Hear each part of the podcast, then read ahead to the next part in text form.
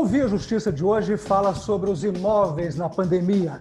Nossos convidados, o juiz Carlos Alexandre Romano Carvalho, da Segunda Vara Civil de Lagoa Santa, e o advogado Kênio Pereira, presidente da Comissão de Direito Imobiliário da OAB de Minas Gerais e vice-presidente da Comissão Especial Nacional, da OAB Nacional. Doutor Kênio, primeira pergunta para o senhor. Quais as influências pois da não. pandemia sobre o mercado imobiliário? É, são várias, né? Primeiramente, a questão é, do desaquecimento da economia, que logicamente atrapalhou milhares de empresas e funcionários. Então, esse isolamento social que determinou o fechamento de várias atividades, isso gerou que a desocupação de muitos imóveis. Lamentavelmente, isso vai fazer o número de imóveis comerciais aumentar. E um fato lamentável também, que é as empresas que estavam abrindo um risco melhor com a questão da economia, houve um retrocesso. Então, há menos empresas, é, é, ou redução de pessoas aptas né, a abrir negócio. Outro detalhe interessante com relação à área de residencial.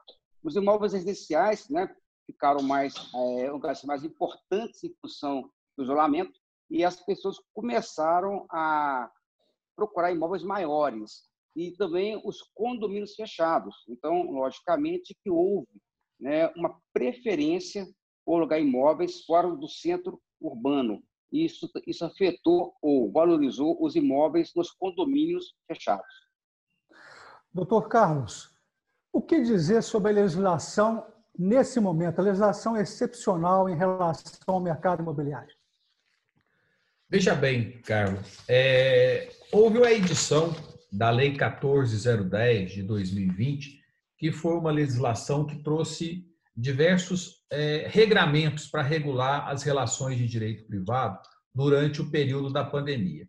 Porém, no caso específico das locações, não houve sim nenhuma modificação especial.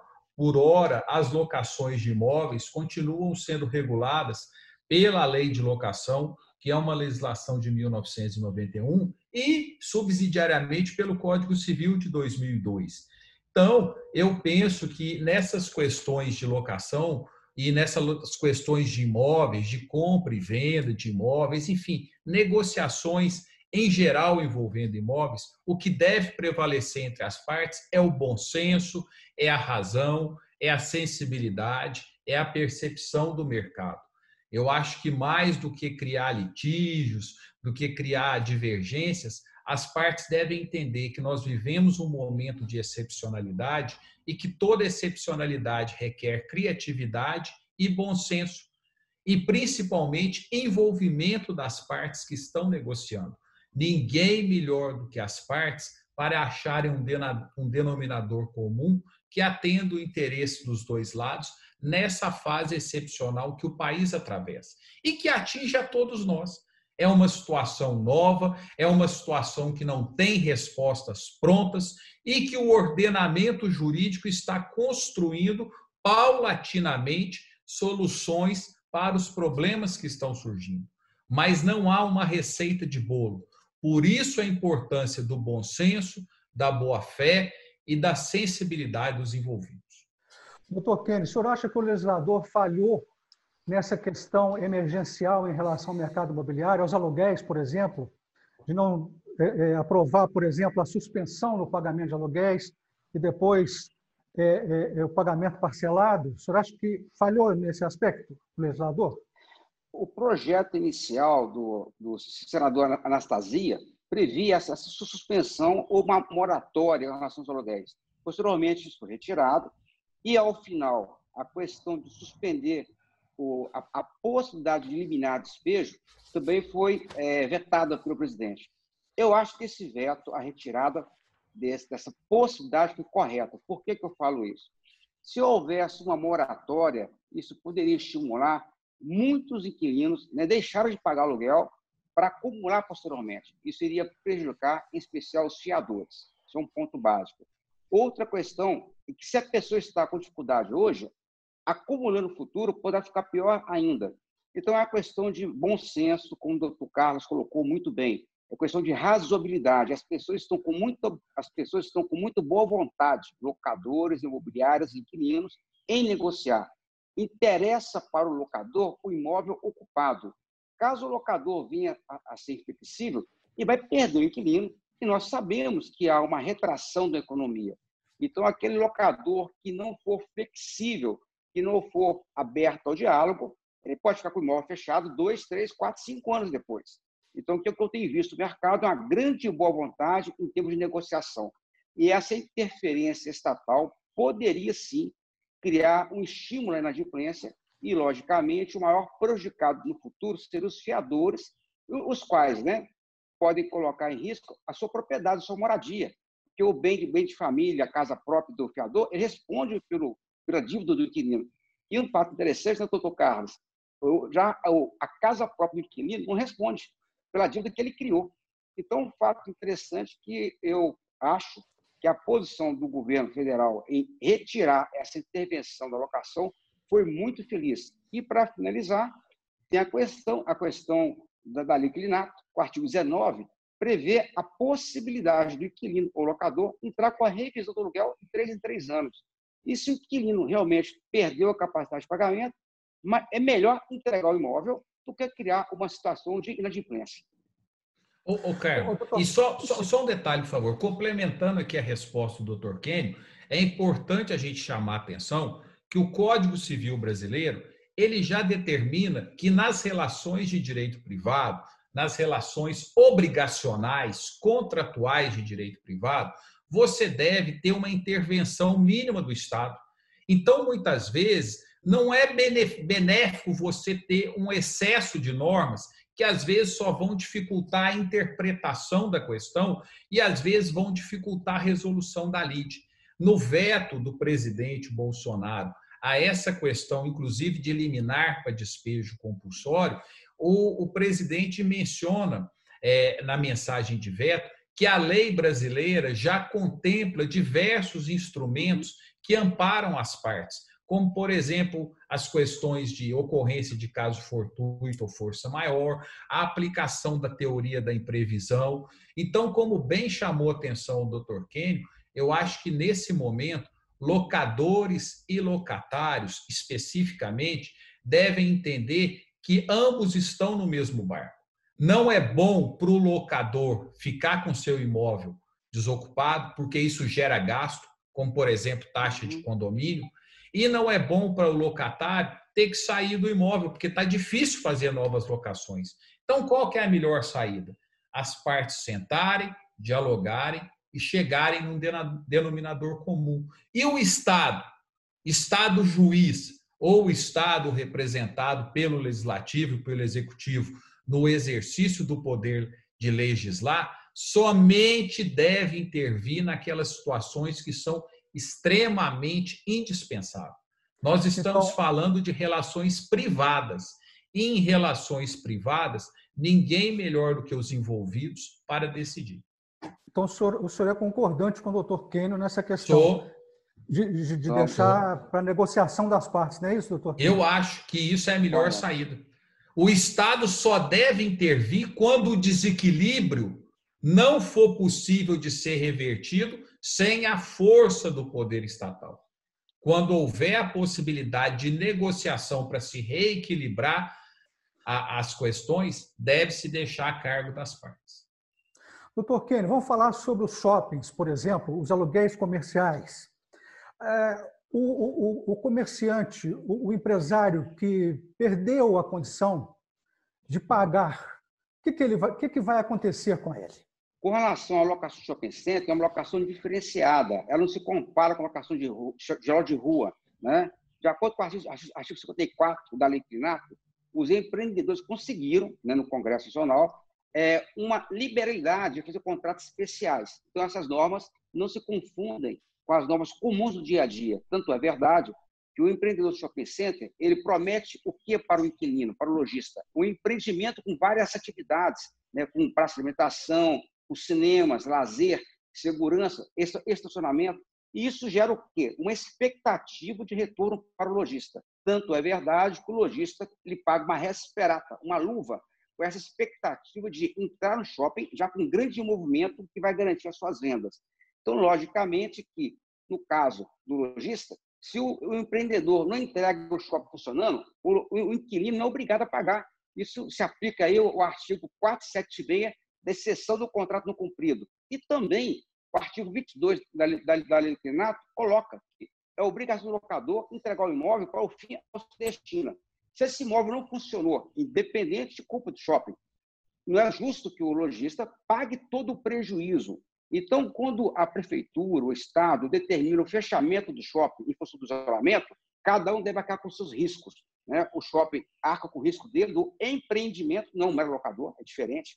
E o lojista arca com o risco dele de até quebrar, com relação ao pagamento de funcionários, o estoque, perder as, as mercadorias, não faturar nada. Então, são dois riscos diferentes. Então, não é correto que o empreendedor de shopping, que tem um grande potencial econômico, venha transferir todo o seu risco para o inquilino. Isso seria uma coisa completamente desequilibrada. Então, cabe ao shopping entregar aquele empreendimento funcionando para receber o aluguel. Se não faz, ele não recebe nada. Por que, que eu falo isso? Muito simples. O próprio contrato shopping fala em percentual de vendas. A ideia do shopping é parceria. Então, se o shopping não entrega o que foi prometido, em vez de cobrar luvas ou a respirata, ele não tem como exigir do inquilino essa contraprestação. Então, eu entendo que a repartição dos riscos, que é prevista, inclusive, no Código Civil, em relação a essa questão do equilíbrio e da boa-fé. É, doutor Carlos, eu vou deixar uma pergunta para o senhor, para o próximo bloco, que nós vamos fazer um rápido intervalo. É, o, senhor, o senhor sabe muito bem que a pandemia trouxe reflexos severos na economia, na área social. A pergunta que eu vou fazer no começo do próximo bloco para o senhor, doutor Carlos, é a seguinte: esse conflito vai desaguar no, no judiciário? Tem potencial para congestionar o judiciário? Isso falando em termos de, de mercado imobiliário. Mas, em instantes, voltamos com Via Justiça.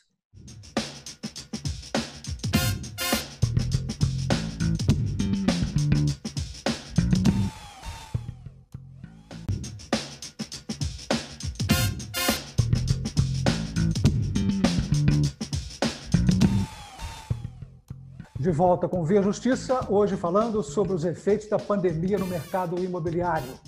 Participando do programa, o juiz Carlos Alexandre Romano Carvalho, da segunda Vara Civil de Lagoa Santa, e o advogado Kênio Pereira, presidente da Comissão de Direito Imobiliário da OAB de Minas Gerais e vice-presidente da Comissão Especial Nacional da OAB Federal.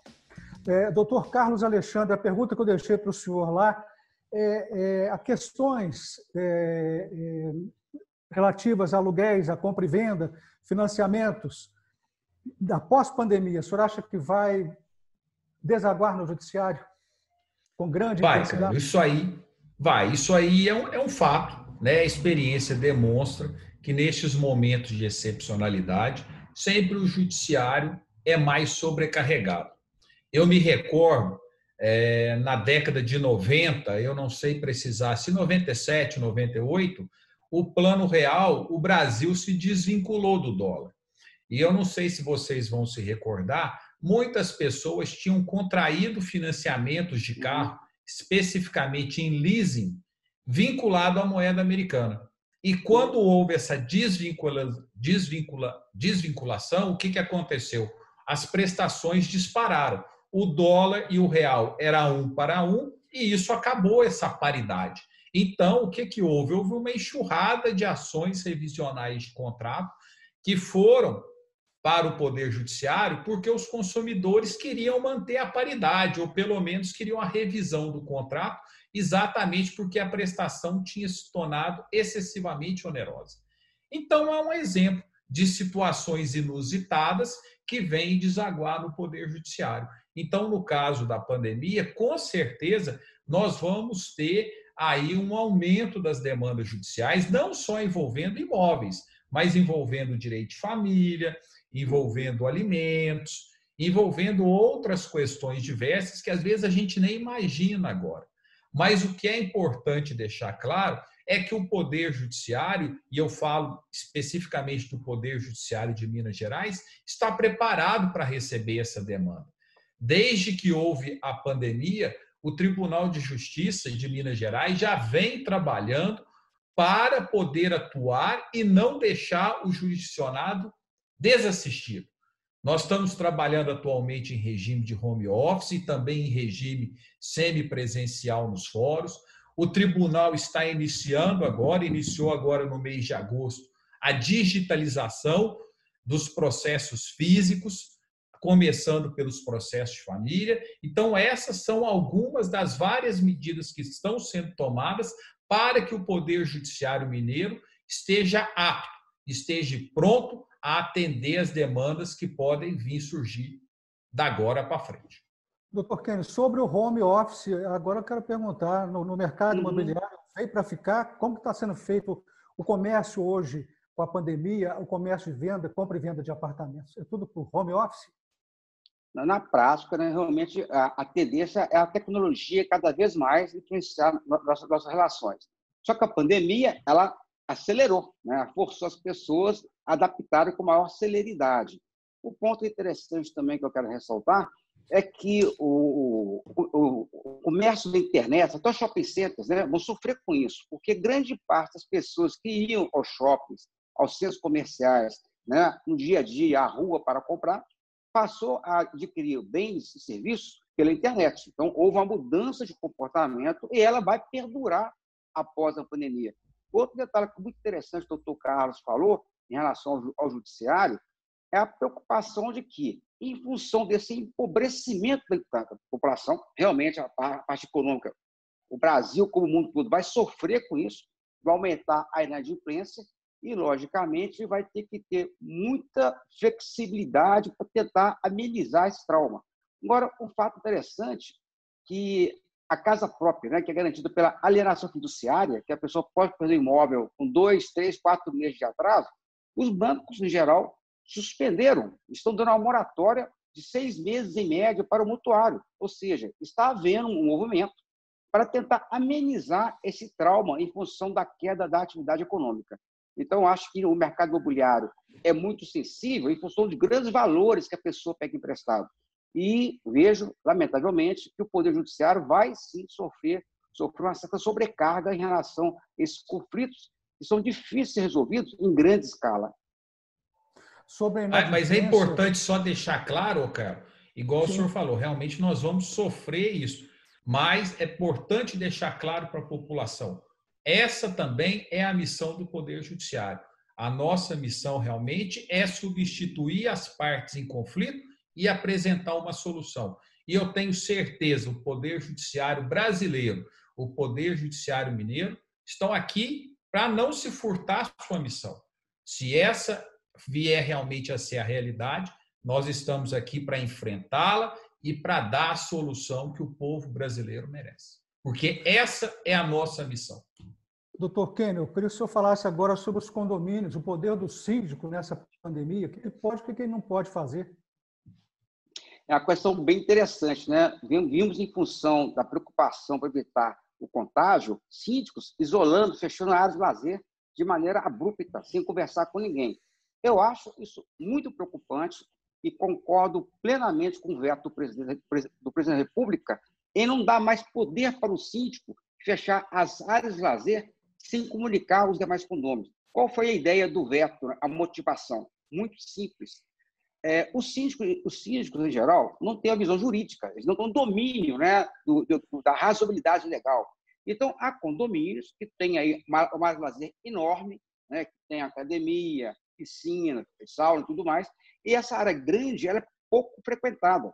Então, tem, a, tem academias em condomínios que vão duas, quatro, cinco, cinco pessoas durante a semana. São pouco frequentadas. E tem o outro lado, né, que há condomínios de grande porte, que há realmente aglomeração de pessoas, que é difícil o condomínio controlar. Então, caso a caso, né, eu sou terminantemente contra a atitude de alguns síndicos de simplesmente lacrar as lazer. E tem pessoas cardíacas, pessoas que necessitam de exercício, que são proibidas de exercitar. Imagina o seguinte: a pessoa não tem, não tem academia fora de casa. E, de, e, e para a sua saúde, né, até para manter o humor na, na, na, isolamento, ela tem que exercitar. Ela é proibida de se exercitar fora de casa e também dentro do prédio, sendo que há condições em muitos condomínios de regulamentar essas, essas, essas áreas com horários, com é, álcool gel, com limpeza, enfim, com uma série de cuidados, né, com o uso de máscaras, de maneira a possibilitar o uso controlado e com segurança. Então, eu entendo que cabe ao condomínio analisar essas restrições caso a caso, de acordo com a sua capacidade de uso e o seu perfil né, em relação aos moradores. E, repito, grande parte das academias em condomínios são ociosas e lacrar, de forma arbitrária, eu entendo que isso realmente fere o bom senso e, logicamente, a lei veio, a lei 14.010, né, teve esse veto para impedir mais poderes para o síndico em respeito à Assembleia. Então, cabe ao condomínio fazer a Assembleia e, se não puder, faz uma enquete, faz uma, faz uma pesquisa, de maneira que haja um consenso, um bom senso para criar restrições de maneira razoável. O senhor, que, que diz sobre isso, doutor Carlos? A questão dos condomínios, do poder do síndico? É, eu acho que é, são situações complexas atualmente, né? Porque você tem realmente, de um lado, o direito à propriedade, que todo inquilino tem, o direito de ter acesso ao, ao, prédio, às áreas comuns, e você tem atualmente a questão da saúde pública. Né? Se você vive num prédio pequeno, a situação é mais fácil de contornar. Mas se você vive num grande condomínio, às vezes com várias torres, você pode realmente ter uma situação difícil, porque há muitos interesses para serem conciliados. Então, eu acho que essa solução que o Dr. Kennedy trouxe, eu acho que é a mais oportuna. É realmente o síndico procurar reunir os condôminos através de assembleias virtuais e discutir a questão entre todos. Afinal de contas, o interesse é de todos, todos querem a mesma coisa, que é preservar a sua saúde, mas também usufruir o seu patrimônio. Uhum. Então, ninguém melhor do que os próprios condôminos para acharem a solução comum. Agora, o síndico, apesar da legislação não ter ampliado seus poderes, igual o Dr. Kenny falou, ou seja, ele continua ainda regido pelo Código Civil e suas normas, ele deve observar eventuais normas editadas pelo Poder Executivo Municipal. E uhum. se eventualmente não concordar com essa norma, que o condomínio vá a juízo discuti-las, mas jamais desrespeitar as normas que porventura venham a ser editadas pelos governadores ou pelos prefeitos. Não concordando com essas normas, que venham a juízo discutir, mas jamais descumpridas. Olha, nós estamos chegando ao final do programa, vamos partir para as considerações finais. Doutor Kenny, eu peço ao senhor, é, o senhor achar importante acrescentar que não tenha sido perguntado, é nesse momento agora, senhor pode falar.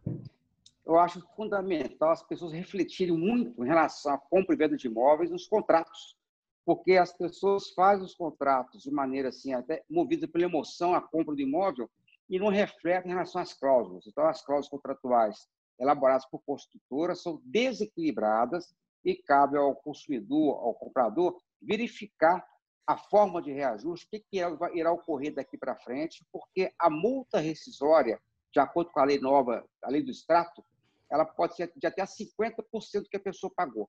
Então, eu vejo que em tempos de pandemia, é maior, é maior o cuidado ou a, a precaução e não criar dívidas ou criar é, situações que podem vir a gerar uma inadimplência.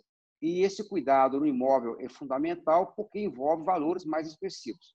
Então, a dica que eu passo para as pessoas é que lê o contrato, compreenda as cláusulas e, se não compreender, procure especialista para orientar de maneira, de maneira a fazer um contrato que ele possa vir a ser cumprido durante todo o prazo sem qualquer problema para o devedor, ou no caso, o consumidor. Doutor Carlos, o senhor agora as considerações finais. Eu acho, Carlos, que o momento agora é de calma, não é de desespero. Nós vivemos uma situação difícil, uma situação inusitada, uma situação que ninguém queria, mas não é uma situação insolúvel. Tudo isso terá um fim. A história da humanidade mostra que não é a primeira vez que nós enfrentamos crise de saúde pública e que todas as crises do passado foram superadas. Então agora é tempo de paciência, de bom senso e de prudência. Não é momento de se agir de maneira assodada, de maneira precipitada. Então, se você tem um problema jurídico, da mesma forma que quando você tem um problema médico, como o Dr. Kenio disse, procure um profissional para te orientar. Não é momento de se fazer negócios sem negócios assim, fora dos negócios do dia a dia, né? Porque a gente está acostumado, todo dia nós negociamos. Quando você compra um pão, você negocia. Quando você compra uma televisão, você está negociando. Mas negócios de grande vulto, que realmente vão impactar no seu orçamento, você deve fazer sob a orientação do profissional competente. E é momento de mantermos a fé, mantermos a firmeza, que se Deus quiser, logo tudo vai estar superado. Muito obrigado aos senhores pelas participações. O Via Justiça de hoje termina aqui.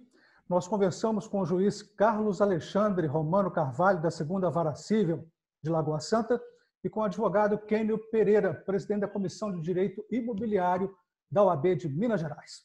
O Via Justiça é uma parceria da TV Assembleia com a Magis, Associação dos Magistrados Mineiros. E até o nosso próximo programa.